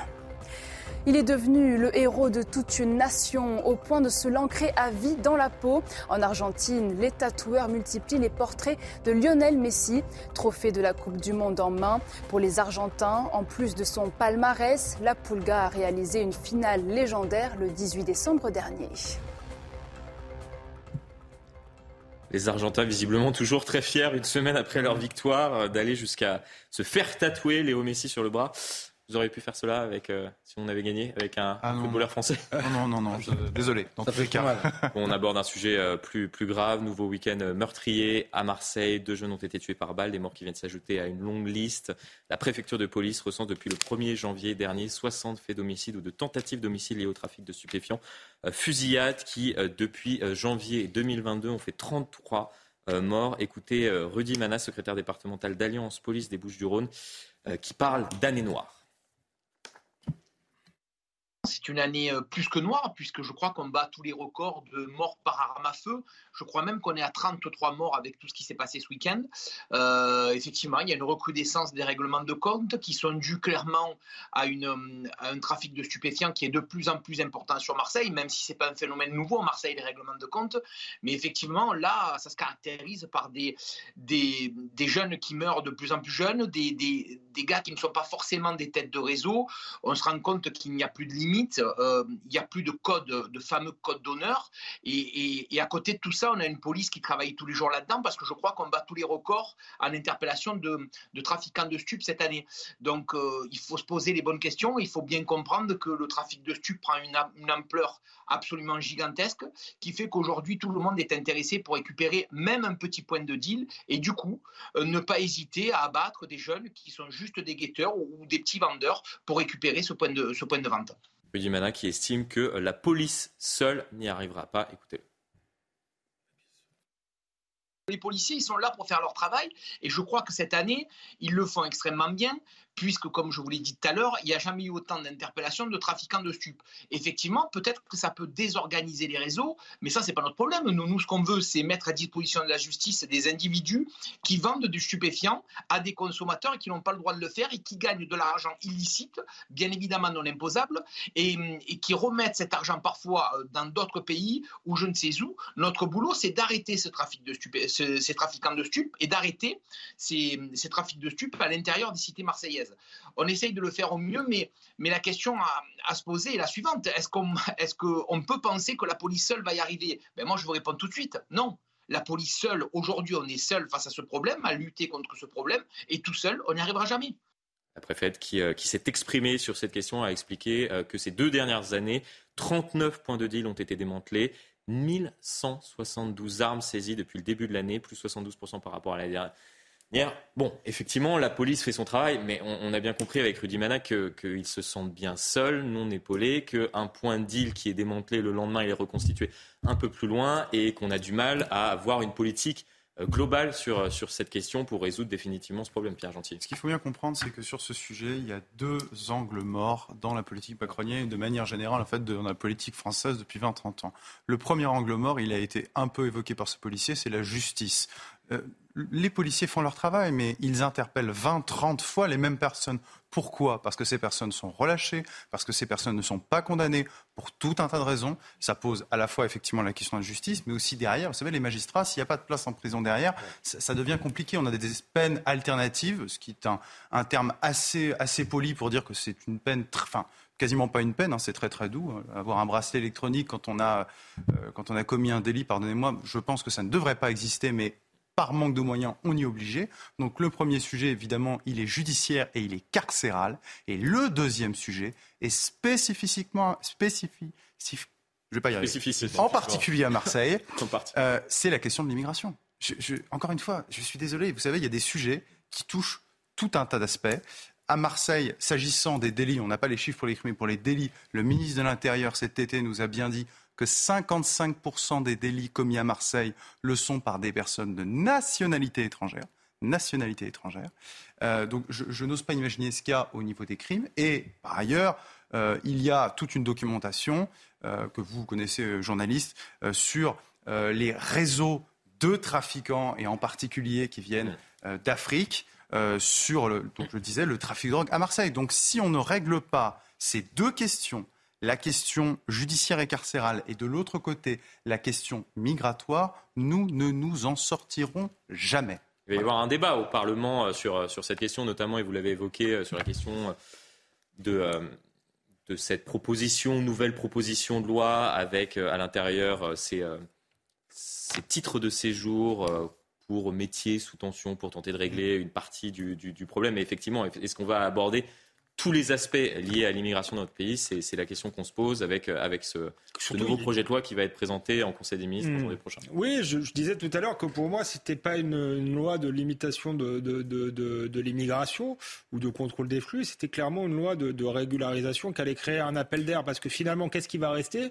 Euh, C'est euh, cette histoire de métier en tension, de facilité à donner des C'est ce qu'on retient en tout cas. C'est ce qu'on retient parce que le reste, on sait très bien que pour régler la politique d'immigration, il ne suffit pas d'une loi nationale. Euh, il faut euh, défier les juges européens notamment. Il faut euh, négocier avec les pays qui ne veulent pas reprendre leurs ressortissants. Il y a tout un aspect, je dirais, international et surtout lié au droit européen qui est un angle mort totalement dans cette loi. Donc ça va être une loi de plus sur l'immigration où d'un côté on fera semblant d'être ferme et de l'autre côté on envoie quand même le message que finalement on a besoin de main d'œuvre au bon marché. Donc venez, vous aurez des papiers et vous serez euh, régularisé. Donc euh, euh, effectivement, la question évoquée par Pierre Gentillet, je rejoins ce qu'il dit, c'est cette question des trafics effectivement liée en grande partie à la question de l'immigration, elle n'est pas du tout, elle n'est pas du tout abordée. D'autant plus que faut voir les politiques ne veulent pas voir également cet aspect-là de la, question euh, Ne veulent pas voir, c'est trop compliqué. Ils veulent pas défier l'Europe, ils veulent pas défier les pays euh, euh du Maghreb par lesquels arrive euh, l'immigration. Parce que j'allais venir également à la question du contexte. Il y a des visas également. On a assoupli, on était rentré dans une forme de, de, de, bras de fer avec certains pays du Maghreb, la Tunisie, le Maroc et l'Algérie, en leur disant on vous donne, on vous donne moins de, de visas, mais vous récupérez vos ressortissants délinquants, etc. On a renoncé à cette politique-là, qui était déjà pas euh, si, ferme que ça et si décidée que ça, euh, et on n'a obtenu aucune contrepartie. Et l'une des contreparties possibles, justement, peut-être que ça l'a été, euh, mais à ce moment-là, il faut communiquer dessus. Par exemple, avec le Maroc, on sait que c'est un pays par lequel arrive la drogue. Ça pourrait être un meilleur contrôle à la source, par exemple. Euh, mais euh, on n'a pas entendu le ministère de, l'Intérieur euh, ni Madame Borne là-dessus. On ne sait pas quelles sont les, contreparties. Donc là, là, on nous parle d'une loi fermeté et humanité. Je vois l'aspect économique, l'aspect main-d'œuvre bon marché, mais je ne vois pas du tout l'aspect fermeté. Arnaud Benedetti, on en revient à ce que disait Rudy Mana la police seule n'y arrivera pas? C'est-à-dire il faut voir le, sujet sous. non, mais la question, la question de la justice, c'est de savoir finalement est-ce que c'est un problème de, moyens ou est-ce que c'est un problème idéologique? À mon avis, les deux se mêlent. C'est-à-dire qu'en effet, il y a un problème de moyens, manifestement. On voit que le temps de la justice est long. Et s'il est long, c'est parce qu'on n'a pas suffisamment de personnel pour notamment instruire les affaires, euh, parce qu'on n'a pas suffisamment de places de prison aussi pour incarcérer, comme vous l'avez justement dit. Et est-ce que derrière cela, il y a aussi une forme de laxisme parfois euh, de la justice? C'est une question qu'on peut se poser aussi de manière totalement euh, légitime. Je voudrais revenir quand même sur la question du lien entre l'immigration et euh, la délinquance. Il a été établi, si vous voulez, il y a quand même malgré tout des cultures de milieux qui existent aussi, hmm. euh, en dehors euh, de, des phénomènes migratoires. Euh, Marseille, il y a une tradition, malheureusement, depuis. C'est terrible quand on en parle, effectivement. Depuis des décennies, on est conscient, mais de parler même pas nouvelle. C'est-à-dire que, bon, hmm. dès les années 30, dès les années 20, hmm. il y avait un milieu et il était, il était très actif aussi. Là, parce que c'est un port, c'est une tournante. Ce qui est sûr, ce qui est sûr, c'est que ça s'est transformé. Ça s'est transformé. Et ce que disent, en effet, de, de manière très juste les, les, les, les policiers, c'est que euh, c'est de plus en plus violent, c'est de plus en plus jeune, et surtout, les sources de profit sont de plus en plus importantes.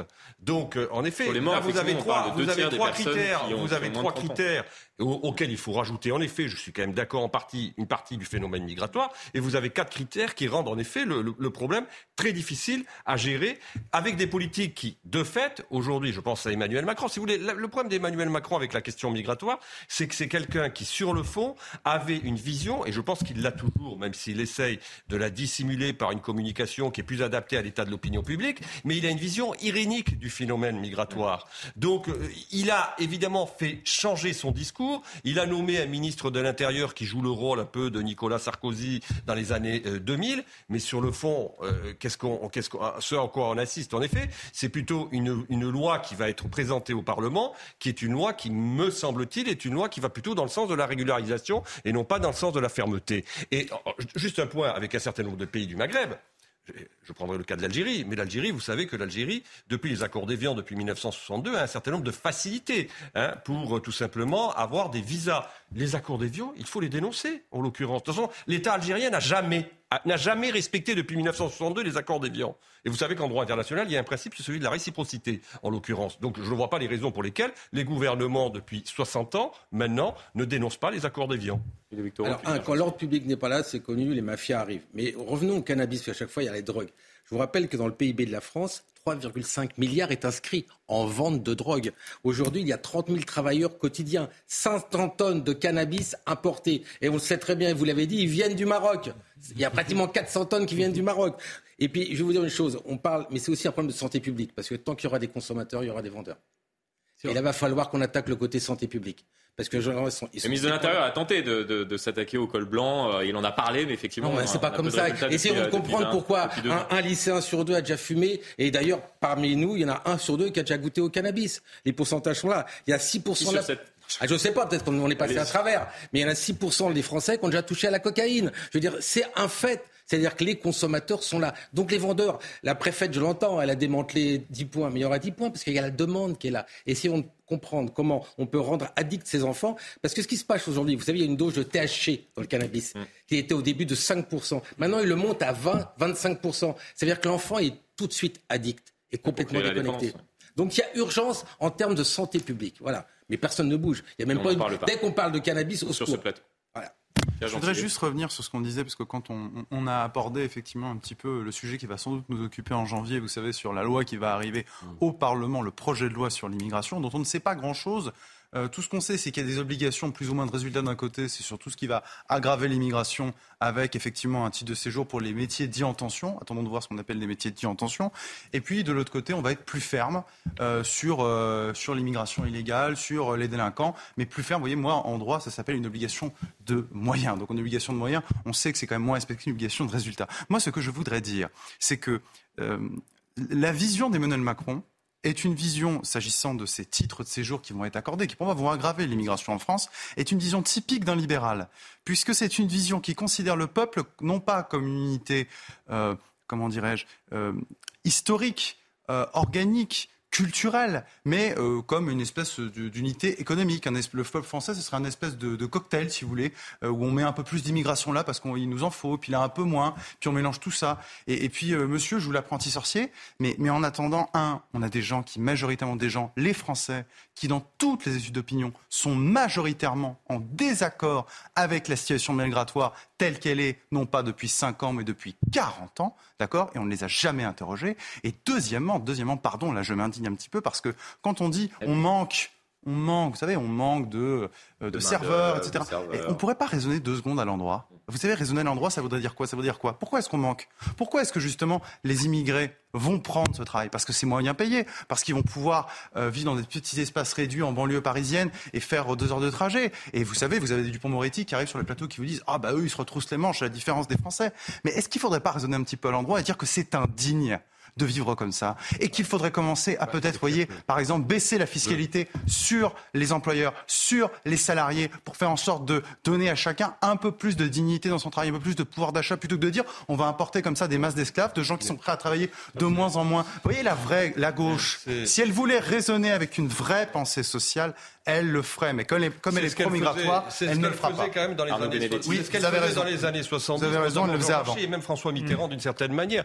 C'est vrai que quand on regarde l'histoire de l'immigration depuis le début des années 70, c'est une histoire qui correspond à un certain nombre de demandes du patronat. C'est-à-dire que pourquoi on a fait le regroupement familial? Le regroupement familial, on l'a fait parce que tout simplement le CNPF, à l'époque l'ancêtre du MEDEF, le demandait pour pouvoir justement fidéliser la main-d'œuvre. Il disait si on ne fait pas venir la famille, ils vont pas rester et ils vont partir. On avait besoin de main-d'œuvre. Et le regroupement familial, c'est une initiative qu'a prise euh, Valéry Giscard d'Estaing avec Jacques Chirac en 75, il me semble, me semble-t-il. Et on sait très bien que, bon, une partie, j'allais dire, euh, du volume euh, migratoire que la France a accueilli est liée directement à cette politique de, du regroupement familial. Donc, il y a, j'allais dire, une constante dans, dans, dans, dans l'histoire de l'immigration sur ces 40 dernières années, plus de ces 40 dernières années, ces 50 dernières années en France, entre finalement un certain nombre de demandes économiques qui sont faites par le patronat. Là, je regardais il y a encore euh, une semaine. Et c'est encore le, cas président, avec le, le président, le président, le président de la fédération des, des hôteliers, restaurateurs, euh, euh, métiers, métiers de métiers du métier, métier de la nuit également. Je veux dire, Monsieur Marx, Thierry Marx, réclame en l'occurrence, réclame en l'occurrence la régularisation euh, des, euh, des, des alors, ils réclament la régularisation Parce des clandestins. Il manque 100 000, 200 000 personnes. Qui sont dans les, qui sont dans les restaurants. Donc, si vous voulez, quand même. Notre marque, c'est un, bah oui, c'est un, un, sujet, c'est un, vrai, c'est un vrai sujet parce que c'est une, c'est une masse de main-d'œuvre qui est quand même d'une certaine manière exploitée hein, euh, et qui euh, vient nourrir en effet le flot migratoire. Et ce qui est intéressant, c'est que de voir la gauche s'engouffre en un mot, s'engouffre complètement là-dedans et joue pour le coup vraiment l'idiote utile du capitalisme. Parce que là, on a une critique réactionnaire à faire ici du système libéral ou capitaliste, comme on veut l'appeler. C'est qu'en l'occurrence, elle favorise la misère, elle favorise la concurrence des misères ici, la concurrence des, des, des bas salaires. Euh, voyez-vous, donc moi je trouve ça très amusant de voir des gens dits de gauche euh, qui se réjouissent de l'explosion migratoire, qui disent faut pas faire, faut rien faire du tout, faut laisser aller, après tout faut régulariser massivement. En réalité, qu'est-ce qu'ils font ces gens-là? Ils aggravent la situation des gens qui sont ici aujourd'hui dans une situation précaire et ça menace directement leur travail, leurs conditions de vie. Donc encore une fois, ici, la gauche, alors je suis d'accord avec vous, dans les années 60, 70 et même on peut monter jusqu'à Georges Marchais, ce n'était pas tout à fait cela sur la question migratoire, mais aujourd'hui, aujourd'hui, elle joue vraiment l'idiote utile de l'adversaire qu'elle prétend combattre, c'est-à-dire le capitalisme mondialisé. on va continuer par je me suis, il y a un document qui est inquiétant de Pôle Emploi qui met les 30 métiers en tension. Mmh. Eh ben, on va y aller. Technicien mécanique, dessinateur électricité, régleur, ingénieur, géomètre, technicien. Si on s'appuie là-dessus, on ne va régulariser personne. Et c'est quand même un document. Il n'y a pas les métiers de la restauration, effectivement. Il n'y a pas, il y a pas du tout. Il y a un fermier qui est maintenant en 12e position, mais c'est des métiers hyper spécialisés. Et c'est des 30 premiers métiers. Donc je veux voir comment ils vont faire. Ou alors ils vont en mettre 200 métiers, tous les métiers qu'on a, et on régulisera tout le monde. Voilà. Effectivement, on n'a pas très bien compris comment tout cela allait se ah bah, passer, comment la liste va évoluer, les quotas, y compris euh, le, fait que ces, euh, ces, titres de séjour métiers sous tension seraient accordés pendant une période d'un an. Mais bien évidemment, si on régularise énormément le métier en question ne sera plus métier sous tension, c'est-à-dire que les personnes qui ont euh, bénéficié de ce titre de séjour ne pourraient plus bénéficier de ce même titre de séjour, donc seraient euh, exclus du, territoire, donc créerait de nouveau un métier sous tension. Donc on n'a pas très bien compris effectivement. C'est tout ce que fait le gouvernement. Essayons de savoir pourquoi il est en tension plutôt essayer de faire venir les gens. Il est en tension pour des raisons, et c'est ce que fait l'État à chaque fois. Le problème, c'est qu'on a toujours l'impression de, prendre le problème par le mauvais bout. On en revient sur, euh, sur la politique tout à l'heure concernant cette grève des, médecins pour alerter sur la, sur la situation les concernant dans les hôpitaux, euh, qu'ils soient publics ou privés. On en vient, on parlait euh, à l'instant de la gauche, à cette tribune d'insoumis qui appelle à l'insoumission. Plus de 1000 militants insoumis ont co-signé une tribune euh, parue ce jour dans les colonnes du journal Le Monde réclamant le départ d'Adrien Quatennens. On en a beaucoup parlé ces dernières semaines. Nous, membres de la France insoumise, peut-on lire dans cette tribune, et de la NUPES, demandons l'exclusion d'Adrien Quatennens. Alors je le rappelle qu'Adrien Quatennens a été exclu du groupe LFI NUPES pendant une période de 4 mois euh, seulement, suite au procès qui s'est tenu donc il y a il y a plusieurs jours, ce jugement qui a été euh, rendu à son encontre. Une situation qui fait naître des tensions, estiment ces élus euh, et militants insoumis, tensions importantes au sein du mouvement. Et dans ce nécessaire et précieux espace de dialogue qu'est la NUPES, elle est révélatrice des limites d'un système vertical privilégiant la protection des cadres dirigeants aux dépens, je les cite, de la base militante et des programmes. Ces critiques, on l'a compris, sont essentiellement dirigées à l'encontre de Jean-Luc Mélenchon, on en parlait euh, tout à l'heure, et son entourage qui n'ont eu de cesse de défendre Adrien Quatennens depuis euh, le début de l'affaire. Selon le Figaro, même Sophia Chikiro, chargée de la communication des Insoumis, très proche euh, de Jean-Luc Mélenchon, avait envoyé des éléments de langage la veille de la prise de parole, puisque Adrien Quatennens s'est longuement exprimé suite au jugement, j'en parlais à l'instant, qui l'a condamné à quatre mois de prison avec sursis. On pouvait y lire Ce n'est pas un homme violent, c'est un homme pris dans un divorce difficile. Fin de citation. Vous en pensez quoi, tous autour de la table? C'est l'implosion de la NUPES Non, non, non, c'est pas. Ah non, non, au contraire. Ah non, non, non. Ça va la renforcer Attention. C'est-à-dire qu'il faut bien comprendre une chose. Euh, la NUPES est bâtie sur un compromis électoral qui, d'après moi, ne va pas, euh, comment dirais-je, qui ne va pas s'effriter du jour au lendemain parce qu'il y a la menace de la dissolution. Voilà, on ne serait pas sur une majorité relative. Peut-être, effectivement, mm. euh, les choses seraient différentes. Mais là, je pense que ce qui se passe, c'est surtout à l'intérieur de la France insoumise, en ce moment, euh, parce que là, les militants, ils sont amusants, ils découvrent la Lune en nous disant qu'il n'y a pas de démocratie à l'intérieur de la France insoumise. Depuis que Jean-Luc Mélenchon a créé ce mouvement, c'est son mouvement. Mm. C'est lui qui a fait le pari, un pari osé et un pari gagnant, euh, je crois, à la fin des années 2000, de créer une gauche radicale, différente du Parti socialiste. Son pari, c'est de dire le Parti socialiste s'est compromis avec euh, le, avec la société, avec la société libérale, il est devenu social-libéral. Donc il y a la possibilité, il y a un espace politique. Cet espace politique, il l'a fait lui-même en 10 ans. Donc il n'est pas idiot, Jean-Luc Mélenchon. Et il a une vraie culture politique et il a créé un parti politique qui est complètement complètement contrôlé par lui ou par son, les membres de son entourage. Donc aujourd'hui, ce qu'il se joue à travers cette affaire Katnins, à travers cette tribune, c'est la déstabilisation du clan Mélenchon, du camp Mélenchon aussi, on peut l'appeler comme ça. Il y a des personnes qui sont très, euh, très discrètes depuis le début de cette affaire. Vous avez entendu beaucoup Alexis Corbière s'exprimer là-dessus? Pas beaucoup en réalité. Jean-Luc Mélenchon s'est un petit peu exprimé, mais il sait que c'est très corrosif. Donc là, moi, si vous voulez, je suis un peu embêté parce que je n'ai pas. Je suis embêté, j'ai pas du tout les opinions d'Adrien Quatennens, mais peu importe. Euh, je, cet homme a été condamné à deux mois, d'accord? Deux mois de prison avec sursis. Quatre mois, quatre mois avec sursis. Pardon, quatre mois de prison avec sursis pour violence n'ayant pas entraîné d'incapacité temporaire. Mais c'est condamnable et ça l'a été. Mais ce que cet homme, ce que cet homme se prend dans la figure, euh, et on sent qu'il est marqué. On a vu euh, l'interview qu'il a donnée il y a quelques semaines. Il était marqué. ce que cet homme se prend dans la figure sur le plan médiatique. Et moi-même à Lille, lorsque le jugement a été rendu, effectivement, il était amaigri, etc. Bien sûr, oui, on le voit. Mais je fais pas du misérabilisme, mais il s'agit peut-être. Mais, non, mais, il s'agit de rééquilibrer, de rééquilibrer un peu. Cet homme a été condamné à 4 mois de prison avec sursis. Il n'a pas été condamné à mort. Hmm. Donc on n'a pas à jeter en permanence l'opprobre sur cet homme parce qu'aujourd'hui, il devient l'instrument d'une lutte qui le dépasse, qui est une lutte à l'intérieur de la France insoumise. Euh, et j'espère que ça n'ira pas trop loin. Arnaud Benedetti je partage ce qui vient d'être dit, c'est-à-dire le fait qu'il y a une tentative de déstabilisation du camp Mélenchon à l'intérieur de la France insoumise. Mais j'ai envie de dire aussi, quand même, d'une certaine manière, vous savez, c'est ce conventionnel Vergniaud qui d'ailleurs lui-même a terminé sur l'échafaud, disait la révolution dévore ses propres enfants il y a un peu de ça dans ce qui arrive à M. Katness. Hein. Il y a un peu de ça de ce qui arrive aujourd'hui à gauche. C'est-à-dire qu'eux-mêmes, qui se sont fait les défenseurs euh, légitimes d'ailleurs hein, euh, de la cause des femmes, personne ne peut être contre cette cause, et ça me paraît absolument nécessaire et indispensable, se retrouvent aujourd'hui débordés euh, par une forme de radicalité qu'ils ont eux-mêmes, d'une certaine manière, alimentée. Moi, je me souviens quand même des propos d'un certain nombre de membres de la France insoumise, notamment de M. Katness, lorsque M. Abad, qui est quand même euh, toujours présumé innocent, était lui-même euh, ministre euh, de M. Macron. donc, si vous voulez, il y a là quelque chose qui n'est pas très surprenant sur le plan de la dynamique des groupes et des groupes politiques, ce qui est en train de se passer. Ensuite, l'autre question, c'est la question, j'allais dire, euh, vieille question chrétienne, c'est la question de la rédemption, d'une certaine manière, hein, euh, qu'il faut se poser. Est-ce que parce que quelqu'un a fauté, a commis euh, quelque chose d'ailleurs qu'il réprouve lui-même et pour lequel il s'est excusé et qu'il est en train de payer, est-ce que cet homme doit être exclu à jamais de la vie publique et de la vie politique Moi, je n'ai pas de réponse à cette question aujourd'hui, mais en tout cas, c'est la question qui se pose pour M. Katness. C'est la question à laquelle répondent les plus radicaux à l'intérieur de la France insoumise ou à l'intérieur de la NUPES. Pas seulement les plus radicaux. J'ai même entendu un certain nombre de membres du Parti socialiste, qui ne mmh. peuvent pas être considérés comme les plus radicaux, dire ben non, là, c'est pas possible. Mais on voit bien qu'il y a des jeux politiques derrière cela. des jeux politiques qui visent d'une certaine manière aussi à affaiblir, surtout que le Parti socialiste n'a pas à donner de mmh. leçons, euh, vu le comportement d'un certain nombre d'anciens hiérarques du Parti socialiste avec les femmes qu'ils ont savamment, euh, à une certaine époque, cachées. Hein, euh, bon, donc, euh, mais enfin, on voit bien qu'il y a quand même là-dessus à la fois des arguments qui sont moraux que l'on peut entendre, mais il y a aussi des arguments qui sont bassement politiciens.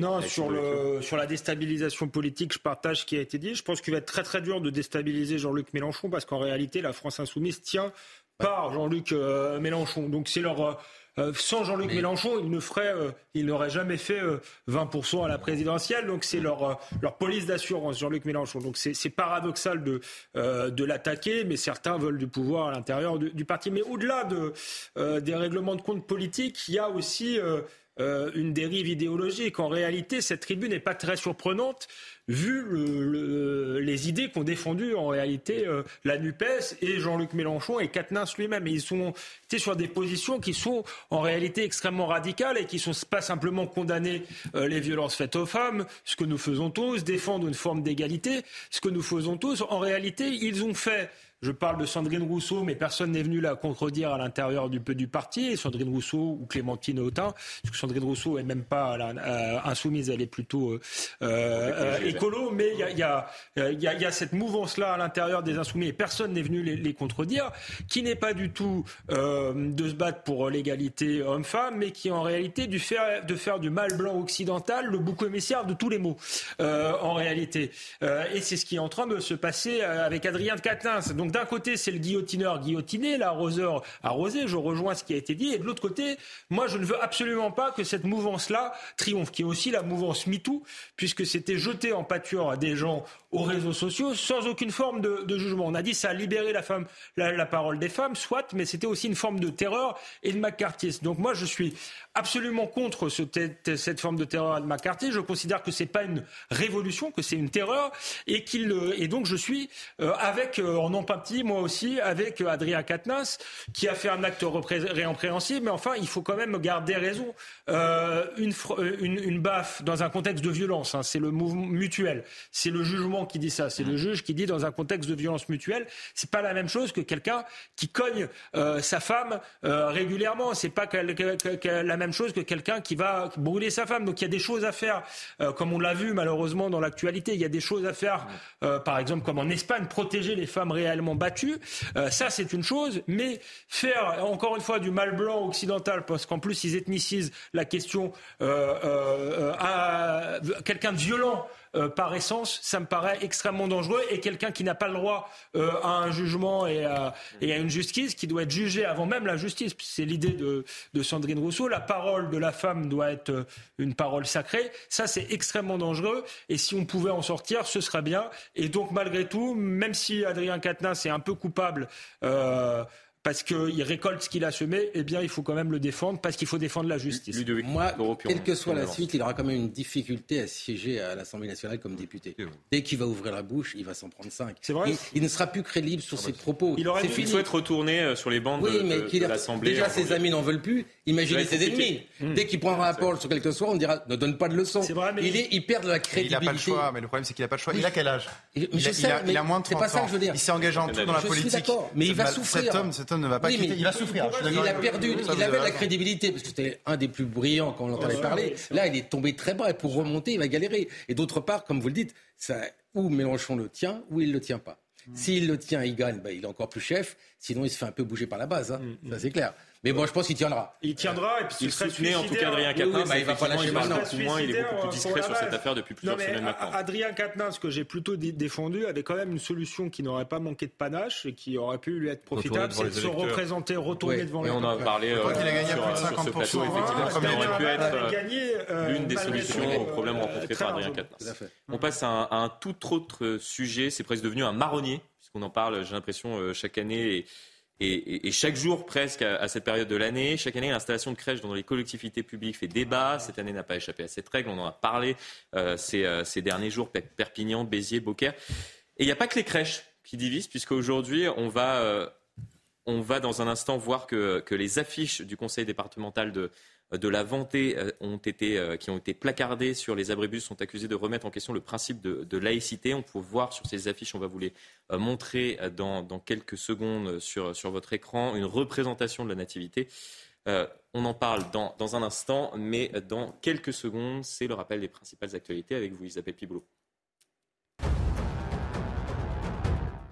Assurance chômage, les syndicats en colère contre l'exécutif. Une disposition de la nouvelle réforme a été dévoilée vendredi. Il s'agit d'une réduction de la durée d'indemnisation de 40% si le chômage passe sous les 6%.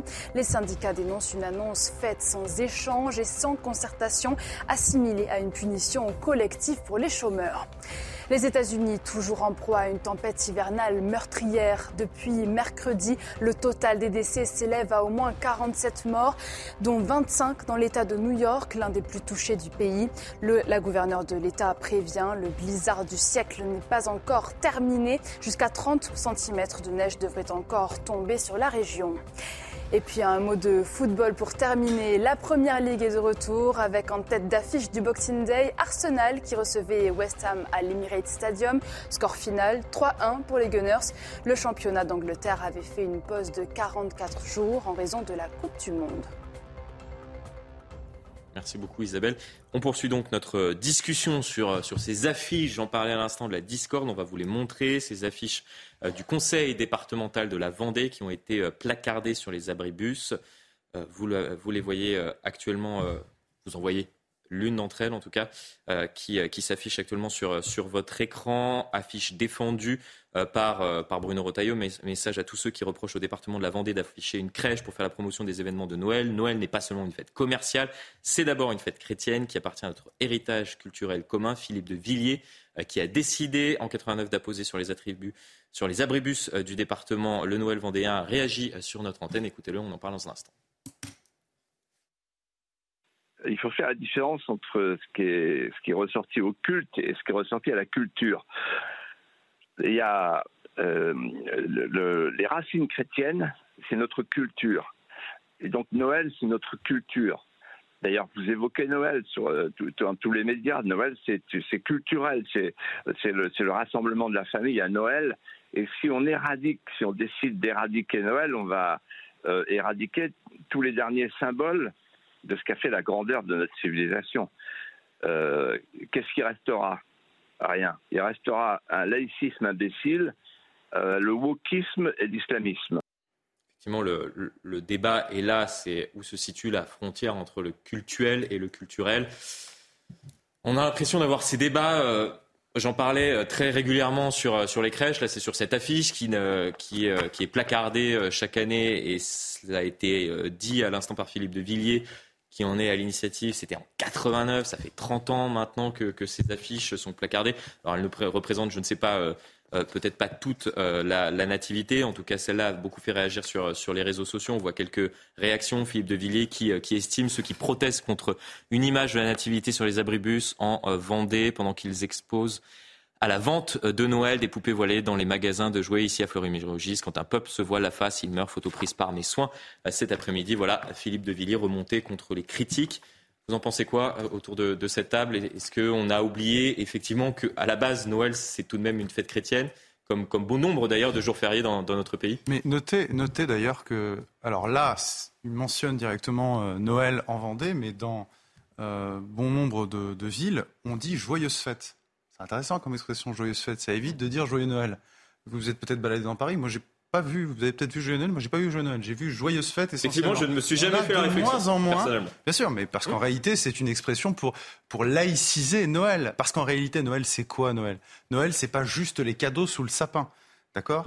Euh, Noël c'est une, c'est une fête religieuse, chrétienne, c'est la naissance du Christ, d'accord? C'est pas euh, c'est pas que l'arrivée des cadeaux. Les cadeaux c'est l'accessoire de cette, euh, de ce moment religieux. Alors tout le monde, évidemment, ne fête pas forcément la naissance du Christ, mais c'est ça ce que veut dire Noël. Et ensuite, sur le fond, si vous voulez, euh, pourquoi est-ce qu'on a, comme vous dites, ce marronnier chaque année? Parce qu'en réalité, nous avons toujours les mêmes personnes, les grands courageux euh, laïcistes d'extrême gauche qui s'en prennent systématiquement à la même religion. Vous allez dire c'est facile hein, de s'en prendre à la religion chrétienne, euh, au cas particulier ici, euh, religion euh, catholique. Elle proteste pas beaucoup. Hein. Vous savez, depuis 1905, elle, est quand même assez dormante. Je veux dire, l'Église, elle s'est pas beaucoup rebellée. Donc c'est assez facile de s'attaquer à la religion catholique, mais il faut que ces gens aillent plus loin.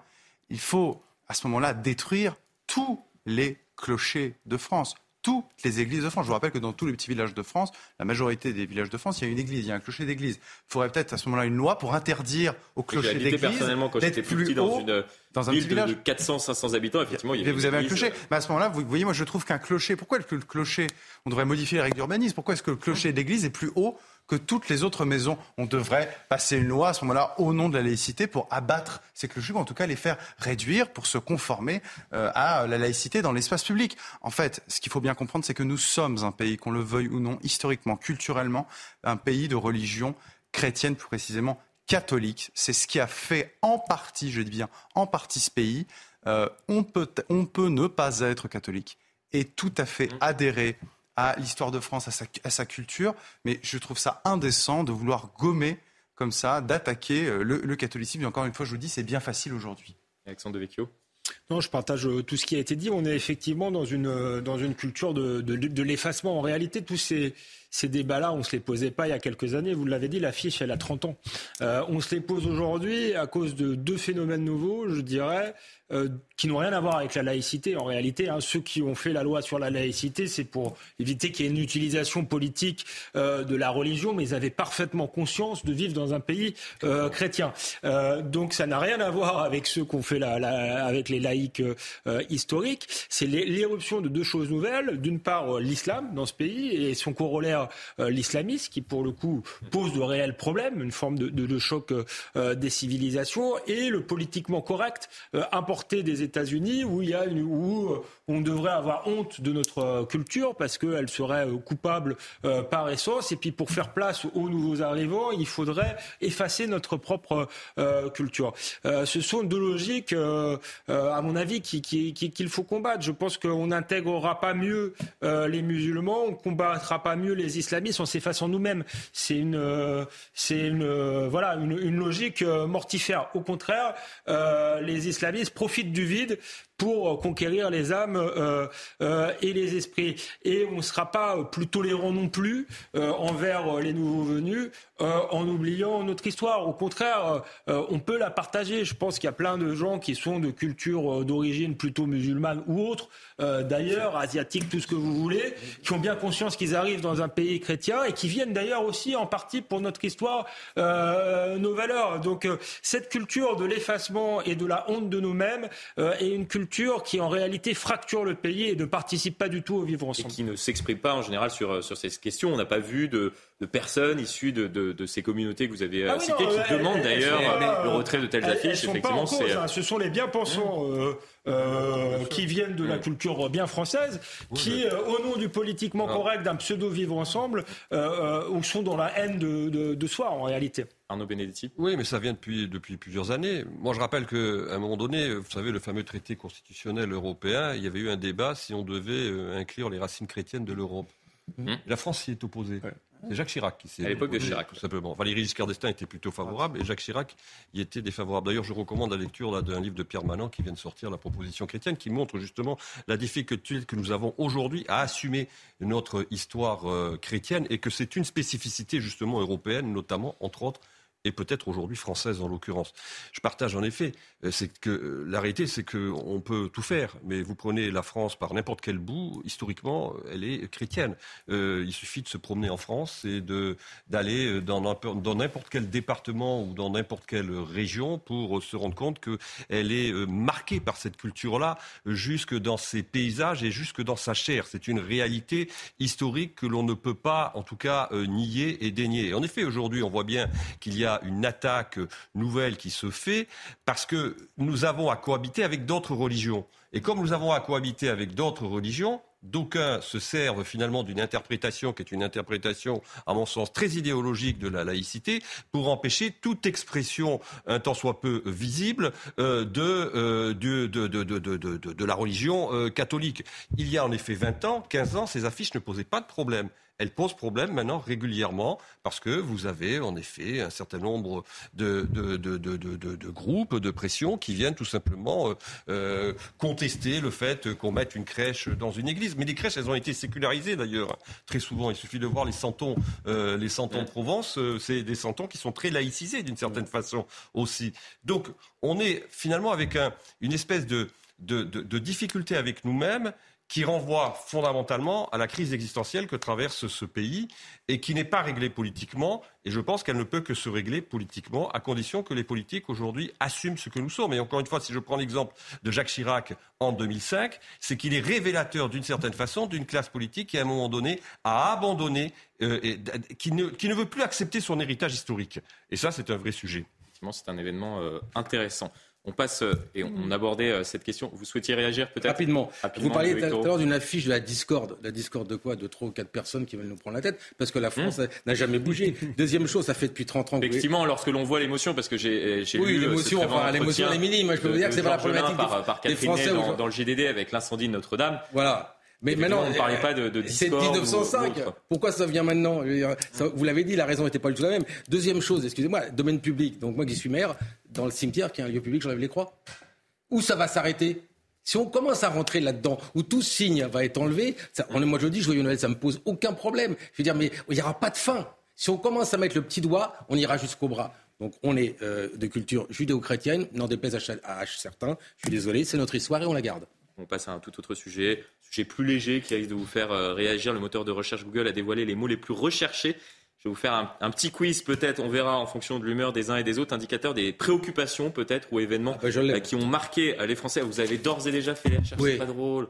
Ah bah si, vous voulez, bah ça peut être, bah si, la préoccupation on va, on va en parler. Le top 5 des recherches, c'est Ukraine, Coupe du Monde 2022, Russie, Gaspard Huliel. Effectivement, Gaspard Huliel, la mort tragique de cet acteur qui nous a quittés il y a près d'un an maintenant.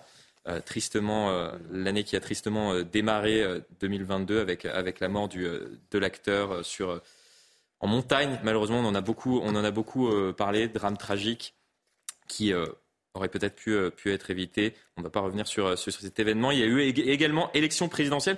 Mais ce que, et c'est ce qui m'a le plus étonné, et c'est peut-être révélateur de, de, notre société, des préoccupations de notre société, c'est le top 5 des recherches où? C'est-à-dire des, questions ah sur, euh, sur le net qui commencent par où. Est-ce que vous les connaissez? Est-ce que vous avez fait euh, les, recherches jusque, jusque-là, Ludovic? Non, non. C'est où trouver de l'essence par exemple, ah, première. Ah non, mais c'est intéressant. Où aller voter Où se trouve le Qatar Où se trouve l'Ukraine Et enfin, où trouver de la moutarde.